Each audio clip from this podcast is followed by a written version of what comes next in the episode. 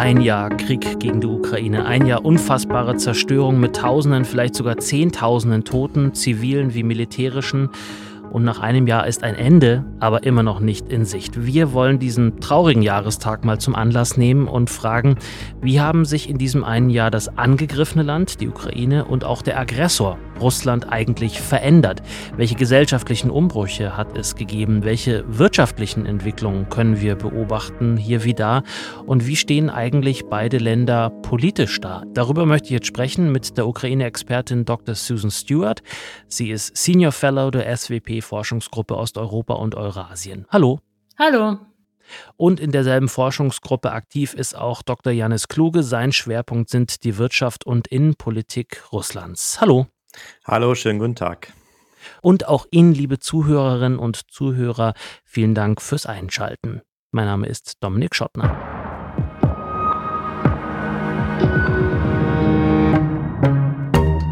Frau Stewart, kurz nach der Aufzeichnung dieses Podcasts wird der ukrainische Präsident Volodymyr Zelensky bei der Eröffnung der Berlinale zugeschaltet sein und eine Rede halten. Es wird auch ein Film gezeigt werden über sein Leben, über sein Wirken während des Krieges. Und wo auch immer er hinkommt und spricht, er hat so eine Art Popstar-Status. Gilt es denn aktuell auch für sein Land? Wie beliebt ist er da?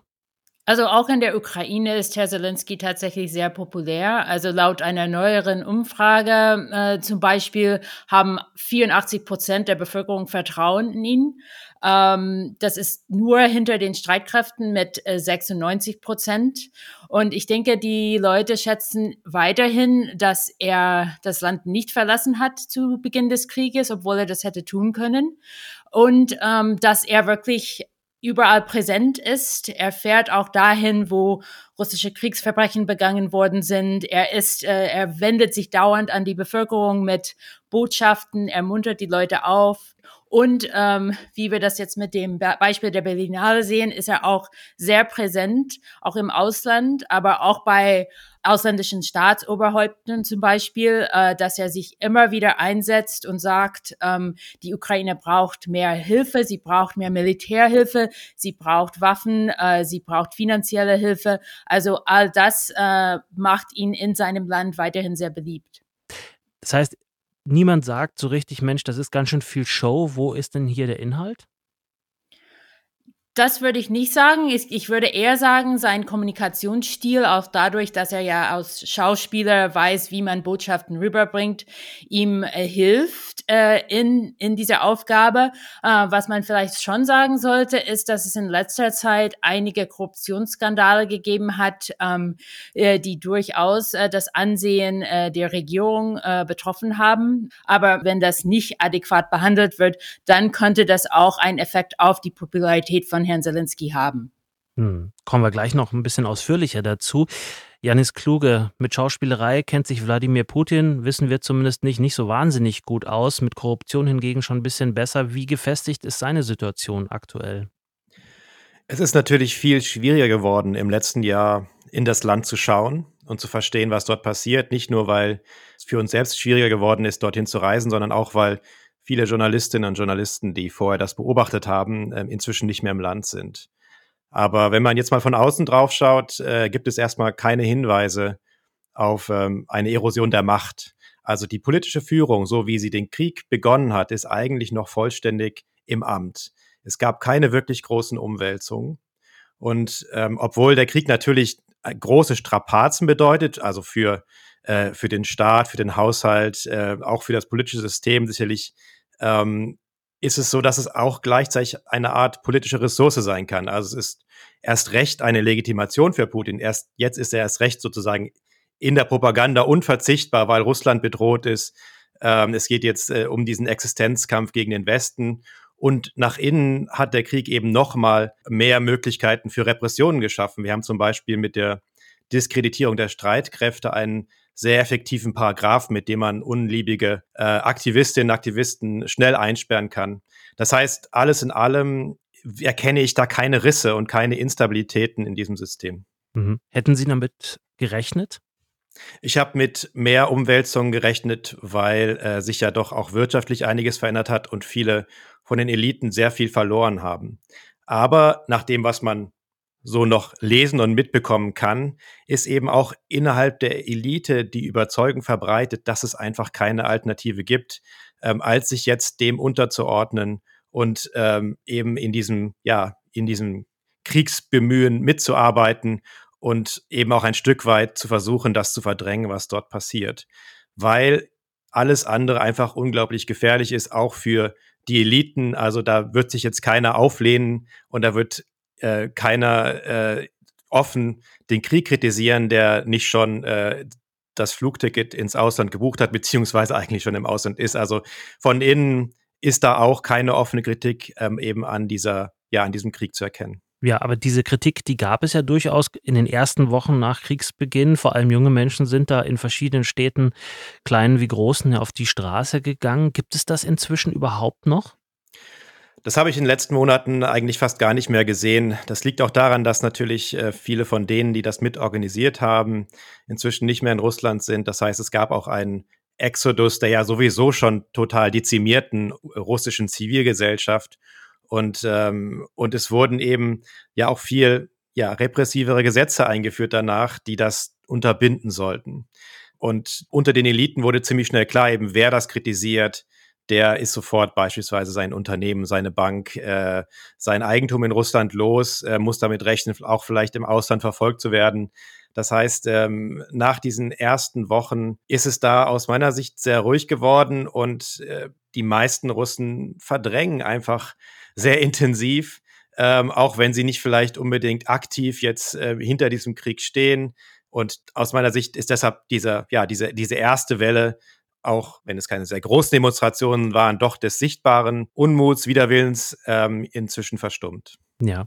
Frau Stewart, schauen wir nochmal auf die Ukraine. Sie hatten schon die Korruption angesprochen, die gerade ähm, in den vergangenen Tagen und Wochen wieder Thema war in äh, der Innenpolitik in der Ukraine.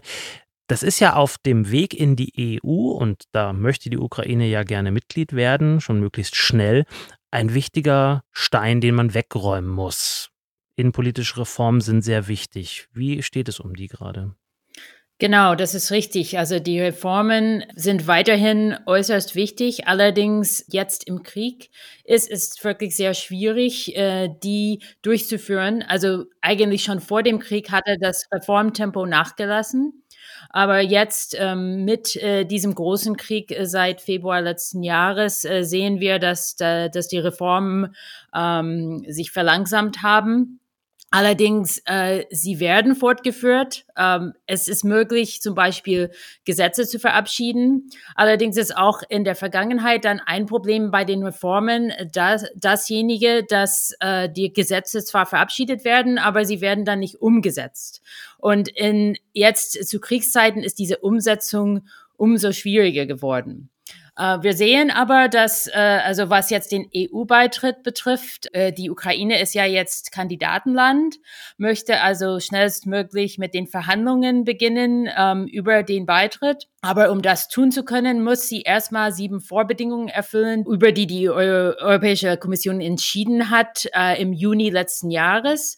Und das betrifft unter anderem die Korruptionsbekämpfung, auch die Justizreform ist da prioritär, die Medien im Land, auch die ethnischen Minderheiten. Also es sind eine Reihe von Themen, die die Ukraine angehen muss. Und man sieht, dass sie das tut. Allerdings ist sie bereits im Verzug in Bezug auf ihren eigenen Zeitplan, weil sie hat gesagt, bis Ende 2022 werden wir das alles erledigt haben.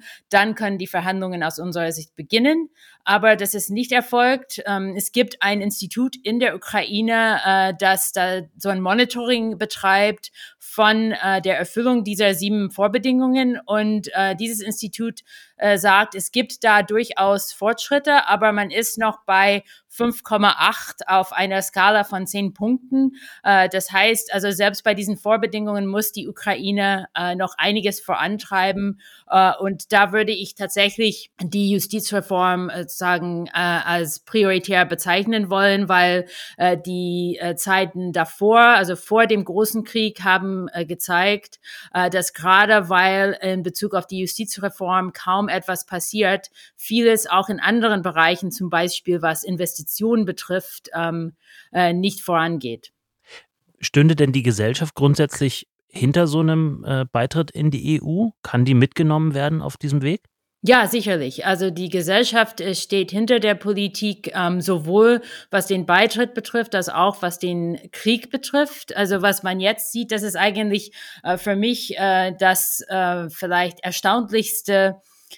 ähm, seit dem Beginn äh, dieses großen Krieges äh, wie aktiv die Gesellschaft da ist in allen verschiedenen Bereichen, also um die, das Militär zu unterstützen, um in der territorialen Verteidigung aktiv zu sein, um ähm, äh, ausländische Güter, Hilfsgüter zu verteilen, um äh, für Binnenflüchtlinge Wohnungen zu suchen und so weiter. Aber auch jetzt, was die EU betrifft und den Beitritt, ähm, sehen wir, dass eigentlich mit dem Krieg äh, die Ukraine insgesamt, auch die Gesellschaft, sich noch stärker Richtung Westen gewandt hat und äh, dass, dass eben dieser Beitritt und die, die Tatsache, dass, dass die Ukraine Kandidatenland geworden ist, das war ein sehr wichtiges Signal an die Bevölkerung. Ja, äh, wir in der EU wollen, dass die Ukraine dabei ist und äh, wir erwarten, dass das passiert. Und das wurde sehr positiv aufgenommen und hat äh, dazu geführt, dass die Unterstützung äh, sogar höher geworden ist dafür. Ja, es gibt ja durchaus auch schon viele Millionen Menschen, die gerade die EU von innen kennenlernen, weil etwa acht Millionen Menschen aus der Ukraine in europäische Länder geflohen sind, dort registriert wurden von knapp 40 Millionen, die in der Ukraine leben. Welchen Einfluss hat es, wenn ein so großer Teil gerade ja weg ist? Also das hat viele Einflüsse. Erstens ähm, natürlich in der Ukraine selber fehlen diese Menschen. Äh, die fehlen, was die Arbeitskräfte betrifft. Äh, viele, äh, vor allem Männer, aber eben auch einige Frauen sind auch weg und kämpfen an der Front. Äh, das heißt, es gibt noch weniger Leute, also plus diejenigen, die, die fliehen mussten. Äh, und äh, was man aussieht, es gibt, es kommt zu Verzerrungen in der demografischen Struktur, weil die, die, die geflohen sind, das sind meistens äh, Frauen, meistens Frauen, die oft gearbeitet haben, Frauen mit Kindern. Das heißt, große Teile der Bevölkerung, auch im demografischen Sinne, fehlen da. Und äh, was auch es zu einem Problem werden kann. Äh, das sagen viele Ukrainer und Ukrainerinnen bereits jetzt. Es kommt zu einer gewissen Bruchlinie zwischen denen, äh, die da sind während des Krieges und äh, die sozusagen für den Sieg arbeiten und denjenigen, die das nicht sind. Also es gibt zwar viel Verständnis für diejenigen, die geflohen sind und die ihre Kinder zum Beispiel in Sicherheit bringen wollten, aber auf der anderen Seite, es entsteht einfach eine Kluft, weil die Leute, die noch da sind, äh, sie sind einfach aktiv auf eine Art und Weise, auf der die Leute, die im Ausland sind, das nicht sein können. Hm. Janis Kluge, gibt es solche Fragen in Russland auch, sozusagen mit anderen Vorzeichen? Wer macht da eigentlich mit bei dem Ganzen? Naja, eine Frage, die es natürlich auch gibt, ist die Frage der Menschen, die das Land verlassen haben. Also es sind ja auch sehr viele aus Russland ja ausgewandert. Man kann vielleicht auch sagen, geflohen, zumindest bei denen, die es aus politischen Gründen taten. Ähm, oder ähm, um eben der Mobilisierung zu entkommen im September.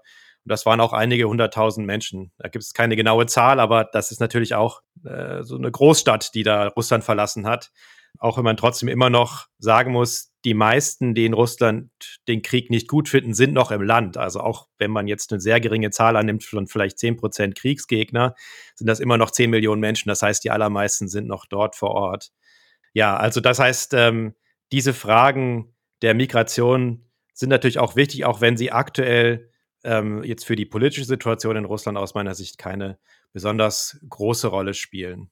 Spielen denn vielleicht die Frage, wer das Land verlassen hat, auch wenn man bei den Zahlen nicht genau weiß, wie hoch sie sind? Ich habe zum Beispiel auch eine Quelle gefunden, Konrad Adenauer Stiftung spricht von einer Million Menschen, die das Land verlassen haben. Was man, glaube ich, relativ sicher sagen kann, ist, dass es vor allem viele junge Menschen sind, die auch zum Teil in der ja nicht unwichtigen Tech-Industrie gearbeitet haben. Fehlen die jetzt in Russland und merkt man das vielleicht auch jetzt an wo auch immer?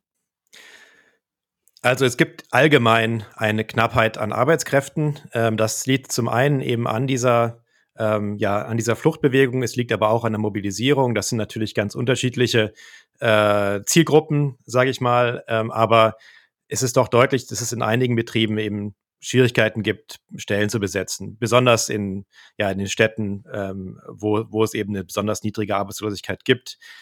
Aber wenn man das wieder ins Verhältnis setzt zu der Gesamtmenge der russischen Arbeitnehmer von ungefähr 75 Millionen, ist es doch nicht so wahnsinnig viel. Und ähm, ist es auch nicht so, dass die gesamte Tech-Industrie ausgewandert ist. Es gab viele, die auch für ausländische Auftraggeber gearbeitet haben und dann auch gar nicht mehr bestimmte Programmierumgebungen benutzen konnten oder eben kein Geld mehr transferieren konnten und die dann deshalb jetzt äh, in, in, in Ländern wie Georgien oder Armenien arbeiten. Aber abgesehen von diesen Freelancern und einigen westlichen Unternehmen, die ihre Belegschaft aus Russland rausgeholt haben, äh, gibt es eben auch noch sehr, sehr viele, die vor Ort sind. Ich glaube, man unterschätzt vielleicht manchmal auch, äh, was es bedeutet, auszuwandern und eben diese gesamten Strukturen, in denen die Russinnen und Russen da gelebt haben, dann hinter sich zu lassen. Ähm, ich möchte das nicht bewerten und ins Verhältnis setzen, jetzt eben zu dem Leid der Ukraine, das ja ungleich größer ist. Aber natürlich ist das eine, eine riesige Barriere, und wenn es die Möglichkeit gibt, dass man den Krieg irgendwie ignoriert und irgendwie das vorherige Leben doch fortsetzt und so tut, als wäre dieser Krieg äh, nicht im Gange, wenn das irgendwie möglich ist, dann wird man das tun, einfach weil es dann sehr viele Faktoren gibt, die einen im Land halten. Und auch weil das gesamte persönliche Umfeld natürlich einen darin unterstützt, diese Verdrängung fortzusetzen und äh, auch der Staat die Russinnen und Russen darunter, darin unterstützt, äh, die Verdrängung fortzusetzen, diesen Normalzustand weiter aufrechtzuerhalten. Und im Zusammenspiel eben mit den hohen Barrieren ähm, führt das eben oft dazu, dass, dass die meisten die Entscheidung treffen, eben da zu bleiben, auch wenn sie äh, sich nicht mehr wohlfühlen in dieser Gesellschaft in Russland. Ein Faktor, von dem man aber immer wieder liest, sind die Kriegsversehrten, die nach Hause kommen, die nicht nur körperlich versehrt sind, die auch psychisch Folgen davontragen, äh, wenn sie denn überhaupt nach Hause kommen.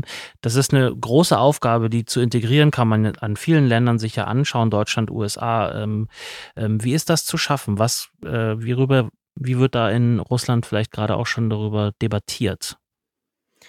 Darüber wird überhaupt nicht debattiert und das ist auch keine Aufgabe, die, derer sich der russische Staat annehmen wird. Äh, das, werden, das wird das Privatproblem dieser Menschen sein, äh, die zurückkehren. Und das ist ein großes Problem, weil die kommen natürlich von der Front in dem Gefühl, dass sie Helden sind, die fürs Vaterland gekämpft haben, ähm, viele sicherlich traumatisiert. Ähm, und sie kommen dann in eine Gesellschaft, die diesen Krieg verdrängt und äh, vielleicht größtenteils gar nicht wirklich versteht, wofür da gekämpft wurde. Das ist ja ganz anders als in der Ukraine, wo allen klar ist, wofür gekämpft wird. Und äh, es kommt dann noch im Fall Russlands dazu, dass ja so viele aus den Gefängnissen mobilisiert wurden.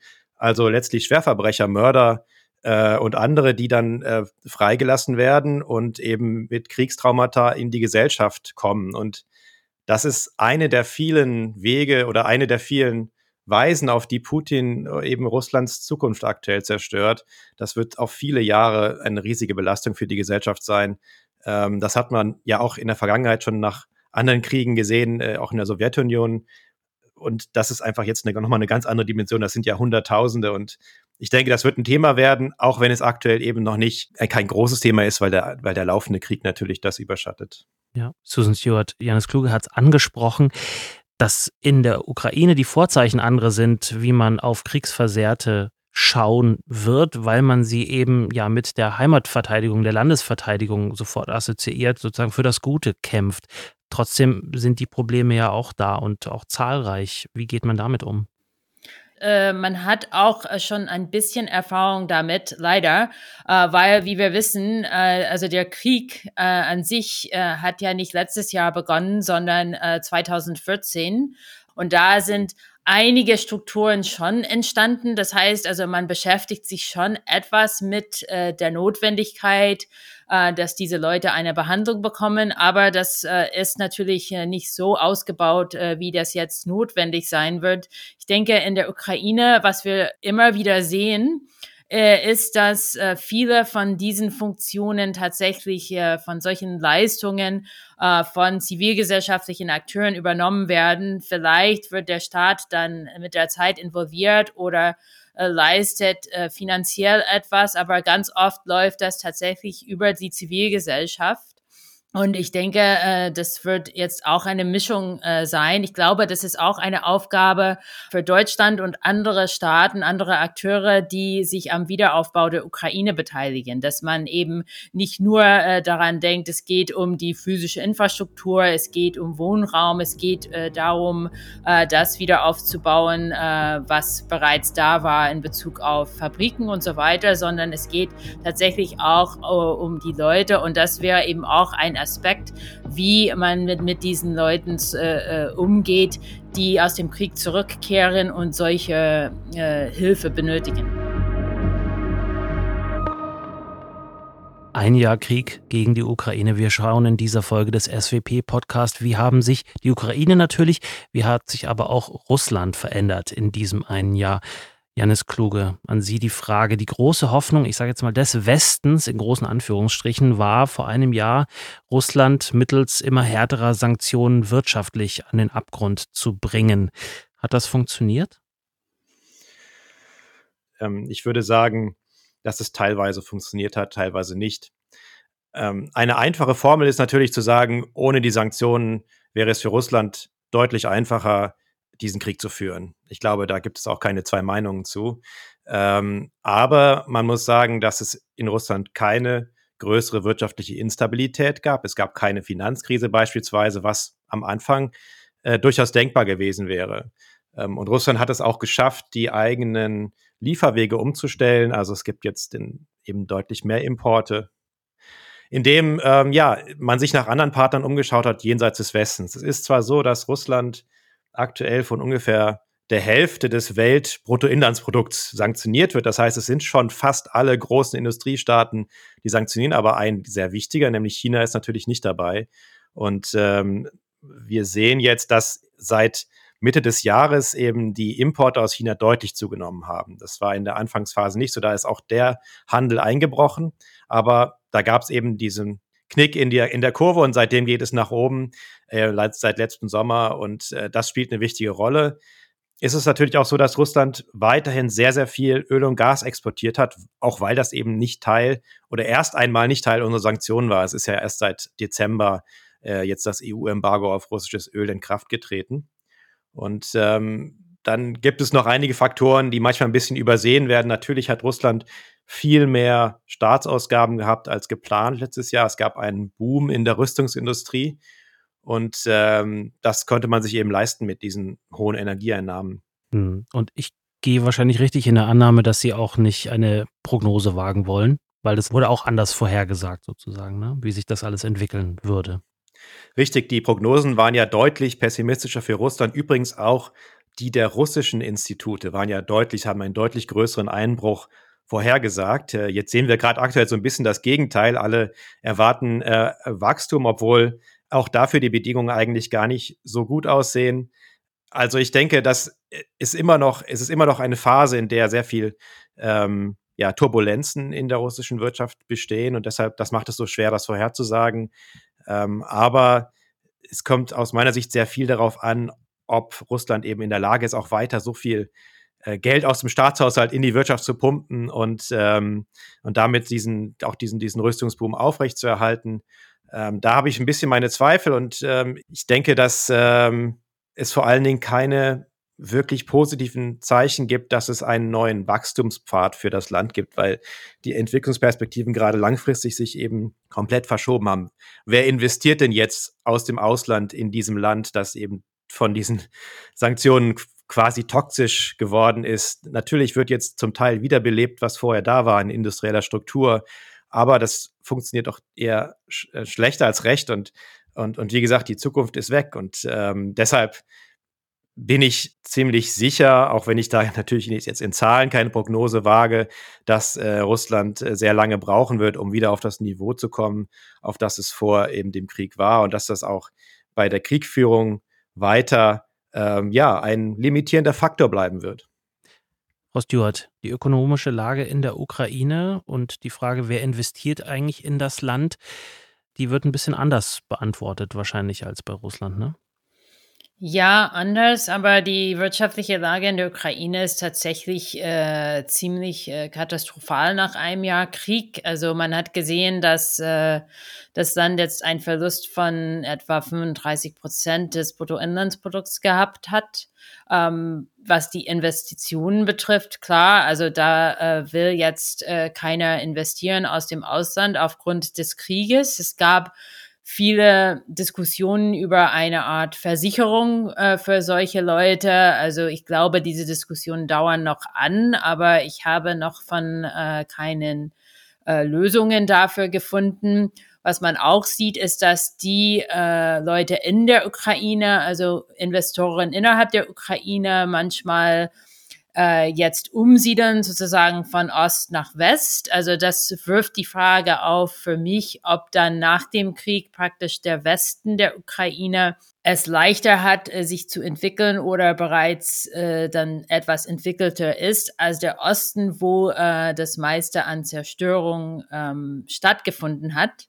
Äh, also es ist so, dass äh, die Ukraine natürlich auch durch den Krieg äh, sehr, sehr viel mehr abhängig, also viel abhängiger geworden ist vom Westen, als das vorher der Fall äh, gewesen ist. Nicht nur was die Waffenlieferungen angeht, sondern gerade auch im finanziellen Sinne. Also knapp äh, die Hälfte des äh, Haushalts für dieses Jahr äh, wird wohl aus dem Ausland kommen. Und äh, die Ukrainer äh, und Ukrainerinnen betonen immer wieder in Gesprächen, wie wichtig es ist, dass dieses Geld regelmäßig fließt. Denn im letzten Jahr war es so, dass man zwar äh, Versprechen hatte, aber das Geld war noch nicht da und deswegen musste man praktisch Geld drucken, was eben zu Inflation geführt hat. Und das möchte man jetzt der Bevölkerung ersparen. Von daher also diese, diese ausländische finanzielle Hilfe, gerade in ihrer Regelmäßigkeit, ist sehr, sehr wichtig. Was man auch äh, sagen muss, ist, dass trotz der Situation, also einfach auf der Alltagsebene, es für die Leute sehr äh, wichtig ist, ähm, einfach weiter arbeiten zu können, einfach so eine, ein gewisses Minimum an Normalität herstellen zu können, ja. Und deswegen versuchen die meisten, soweit es geht, auch unter schwersten Bedingungen irgendwie ähm, ihre Arbeit aufrecht zu erhalten. Man kann zum Beispiel einkaufen gehen, selbst wenn es keinen Strom gibt, dann, dann wird irgendwie mit einer Taschenlampe gezeigt, was es alles in dem äh, Laden gibt. Also man versucht unter den gegebenen Bedingungen eben äh, doch äh, das Arbeitsleben, wenn überhaupt möglich, fortzuführen. Mhm. Und was glauben Sie, wie resilient ist die Ukraine? Wie lange kann sie dem russischen Angriffskrieg so noch standhalten?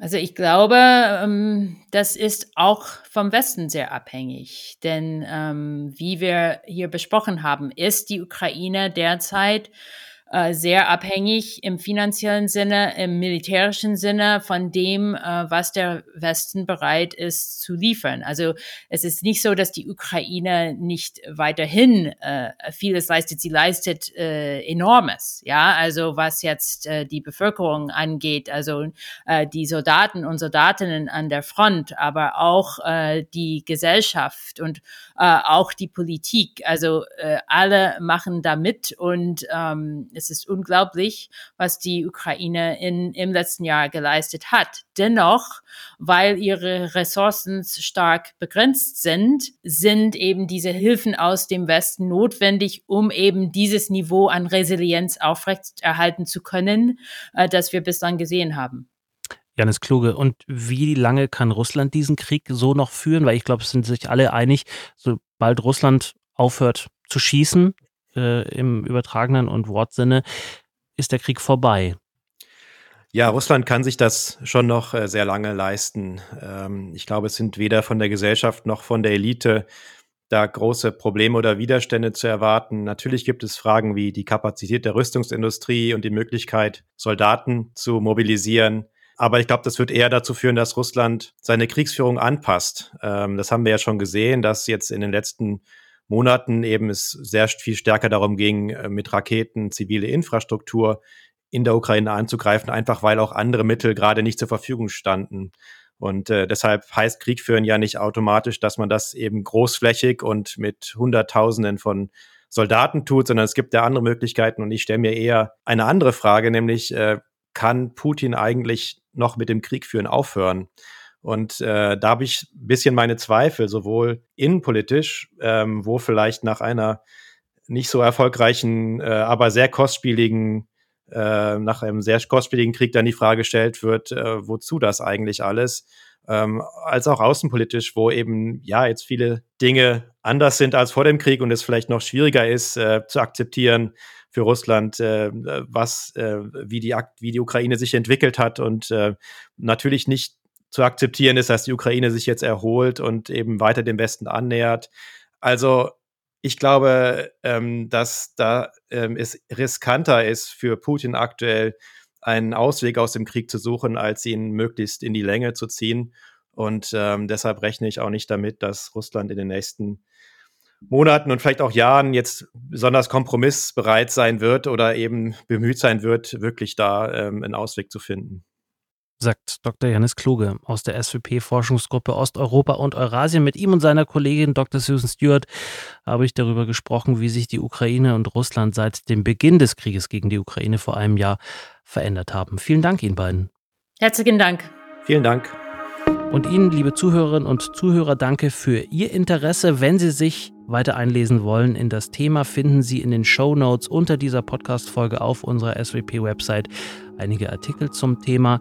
Wenn Sie wissen wollen, wann die nächste Podcast-Folge kommt, dann aktivieren Sie zum Beispiel bei Spotify einfach die Glocke, folgen Sie uns dort einfach oder abonnieren Sie unsere SWP-Newsletter oder Social-Media-Accounts. Auch da informieren wir Sie über all unsere Neuerscheinungen. Ich bin Dominik Schottner. Bis zum nächsten Mal.